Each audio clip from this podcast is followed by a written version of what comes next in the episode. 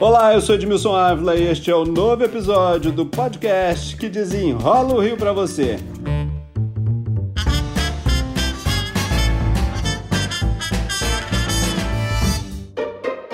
E para não perder o bordão, gente, o Rio tá enrolado com o surto de gripe. Normalmente isso acontece no inverno, mas chegou fora de época. Para desenrolar esse assunto, meu convidado é o secretário municipal de saúde, Daniel Sorans, a quem eu já agradeço pela participação. Secretário, vamos explicar aí todos os aspectos dessa gripe. Por que, que chegou fora de época? O que, que aconteceu? Edmilson, normalmente as, as gripes acontecem mais no período de inverno, no outono e no inverno. Esse é o período da sazonalidade normal das gripes na cidade do Rio de Janeiro. Agora, a Covid bagunçou um pouco todo o cenário epidemiológico. Então, a gente vem há dois anos tendo um predomínio do, do vírus da Covid-19 circulando é, na cidade, um predomínio alto desse vírus estava circulando e ele impediu a circulação do vírus da influenza, do vírus da gripe sazonal que acontece todo ano. E muitas pessoas ficaram suscetíveis à influenza A, que é a gripe sazonal, e muitas pessoas não tomaram a vacina. Então, associado a baixo número de pessoas que tiveram influenza nos últimos dois anos, com a baixa cobertura vacinal, se formou um cenário propício para o espalhamento da influenza na cidade do Rio. É, investigou qual tipo de influenza. Hoje a gente já sabe que a, o nosso surto de gripe na cidade hoje é da influenza A, do tipo H3N2. O LACEN do estado classificou H3 e a Fiocruz faz a tipificação para o N2. Então, a vacina é o grande remédio, né? Exatamente, Edmilson. A gripe é uma doença imunoprevenível, ela é o grande remédio. Hoje a cepa que a gente tem circulando de H3N2 é uma cepa que é sensível à vacina e é muito importante que as pessoas se vacinem o quanto antes. A vacina protege contra a gripe, ela precisa ser tomada todo ano, porque essa cepa gradativamente vai mudando a, a cada período de disseminação. E no momento a gente sabe que a gente precisa aumentar a cobertura vacinal para bloquear a disseminação desse surto e também cuidar das pessoas que têm mais chance de agravar. Vamos falar da vacinação, que é super importante, porque muita gente chegou a falar assim: ah, mas teve a campanha, por que, que as pessoas não se vacinaram? Mas a gente também, naquele momento, lá atrás, olhando para o passado, né, a gente tinha muita dúvida, né? Pode tomar junto, não pode tomar junto com a vacina da Covid. Então nós tivemos incertezas que atrapalharam aí esse momento de vacinação, né? É isso, a gente tinha muita dúvida e muito limitador. O próprio Ministério da Saúde acreditava que não se poderia vacinar gripe, influenza e Covid-19 ao mesmo tempo. Então, a gente, com os estudos, conforme a gente foi evoluindo com a vacinação, a gente viu que não havia problema nenhum vacinar os casos de Covid e os casos para gripe sazonal ao mesmo tempo. Então, hoje a regra mudou. Você já pode fazer a gripe, a vacina da Covid, sem precisar de dar aquele intervalo de 14 dias. Pode fazer as duas vacinas no mesmo dia, inclusive. Isso atrapalhou um pouco o andamento da campanha da gripe comum, da influenza. Infelizmente, poucas pessoas se vacinaram e agora a gente está precisando correr atrás do prejuízo.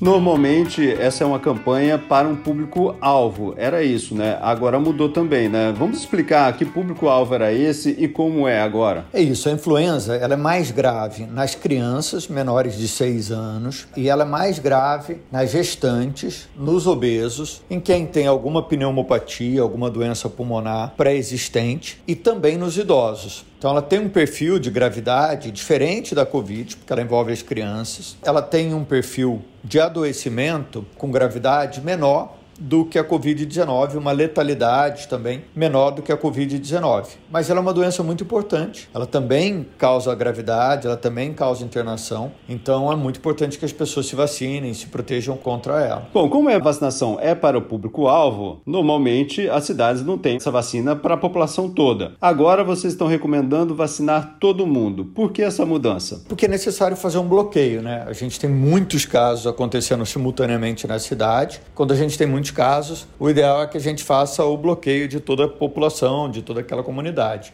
Então, essa é uma ação da vigilância, que é chamada ação de bloqueio, para bloquear a disseminação da influenza na cidade. O Ministério da Saúde já se comprometeu a enviar mais doses. O Instituto Butantan tem 3 milhões de doses produzidas para entregar. A gente hoje já recebeu mais 160 mil e a gente espera que tenha o um máximo de pessoas possível se vacinando para que a gente bloqueie essa disseminação na cidade. Bom, o que era esperado de vacinação? Vamos supor, quando a gente começa uma, uma campanha, você tem lá, meu público-alvo é esse, eu vou vacinar 90%. Quantos se vacinaram e o que, que a gente precisa vacinar ainda? O ideal era que a gente vacinasse mais de 90% do público-alvo. Até o momento, a gente alcançou 60% do público-alvo. Quem é o público-alvo para essa campanha? São crianças é, de seis meses a seis anos, idosos, profissionais de saúde, obesos, pessoas com algum tipo de imunossupressão e também pessoas com pneumopatias. É, isso é um, um, público bem menor do que a população total, isso corresponde mais ou menos a 20% da nossa população total, mas é um, um número bastante expressivo. Infelizmente, a gente não alcançou a cobertura ideal no grupo prioritário e agora a gente precisa avançar também no máximo na cobertura maior possível para tentar bloquear essa disseminação da influenza A na cidade. Hoje nós precisamos vacinar quantos? A nossa expectativa na secretaria é que a gente consiga vacinar em torno de 400 mil pessoas para ter um bloqueio efetivo desse surto. Lembrando que a gente tem uma vacina que ela tem uma ação limitada quando a gente utiliza ela muito próximo da data dos sintomas ou muito próximo da disseminação dos casos. A vacina só começa a funcionar 14 dias depois que você toma a vacina. Então a gente precisa vacinar bastante gente o mais rápido possível e essas pessoas precisam se proteger para não se contaminar até que a vacina faça efeito.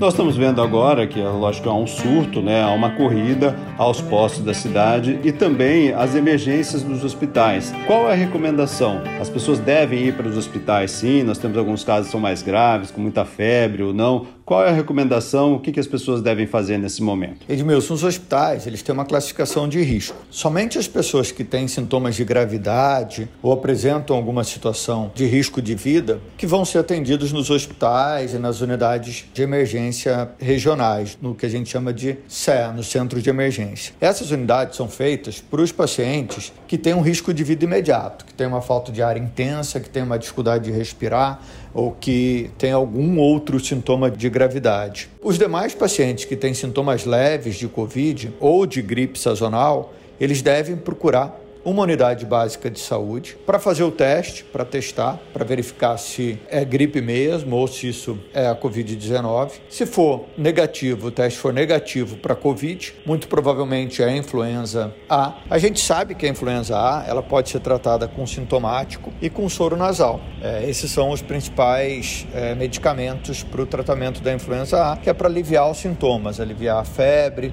aliviar a congestão nasal. Mas também pode ser que seja necessário entrar com esse antiviral. O médico vai avaliar e vai prescrever. E as unidades hospitalares e os centros de emergência regional devem ser procurados somente quando há sintoma de gravidade. A gente tem visto muitas unidades lotadas, enfim, há médicos nesse momento, há medicamentos para atender a população nesse momento. Edmilson, toda a nossa força de trabalho está fazendo o máximo para atender a população. É um momento muito difícil para a secretaria. A gente acaba de sair de uma pandemia de Covid-19 e agora a gente entra num surto de influenza A. Então, os profissionais de saúde estão bastante cansados e muitos exaustos. A gente está aumentando a nossa força de trabalho na secretaria. A gente está, nessa semana, liberando um edital para contratação de mais 300 profissionais. É, lembrando que a secretaria esse ano já cresceu 600 profissionais médicos e a gente vai intensificar ao máximo a contratação de recursos humanos para esse atendimento. Além disso, a gente também já reforçou isso, a gente já fez reforçou as unidades de saúde com insumos necessários para esse atendimento. O mais importante agora é buscar a vacina também para a gripe. Exato, porque essa vacina não protege somente para a influenza A H3N2, essa que está circulando. Ela também protege para a influenza A H1N1 e também para a influenza B. Então você já fica protegido de três cepas diferentes, de três tipos diferentes do vírus da influenza, que se não estão circulando agora, podem estar circulando por aí daqui a pouco. Secretário Municipal de Saúde, Daniel Sorans, muito obrigado pelas explicações aqui. Edmilson, é um prazer estar com você, sempre disponível. Um abraço. Este podcast foi editado e finalizado por Lucas von Seehausen. E eu, Edmilson Ávila, toda semana desenrola um assunto aqui para você. Até o próximo.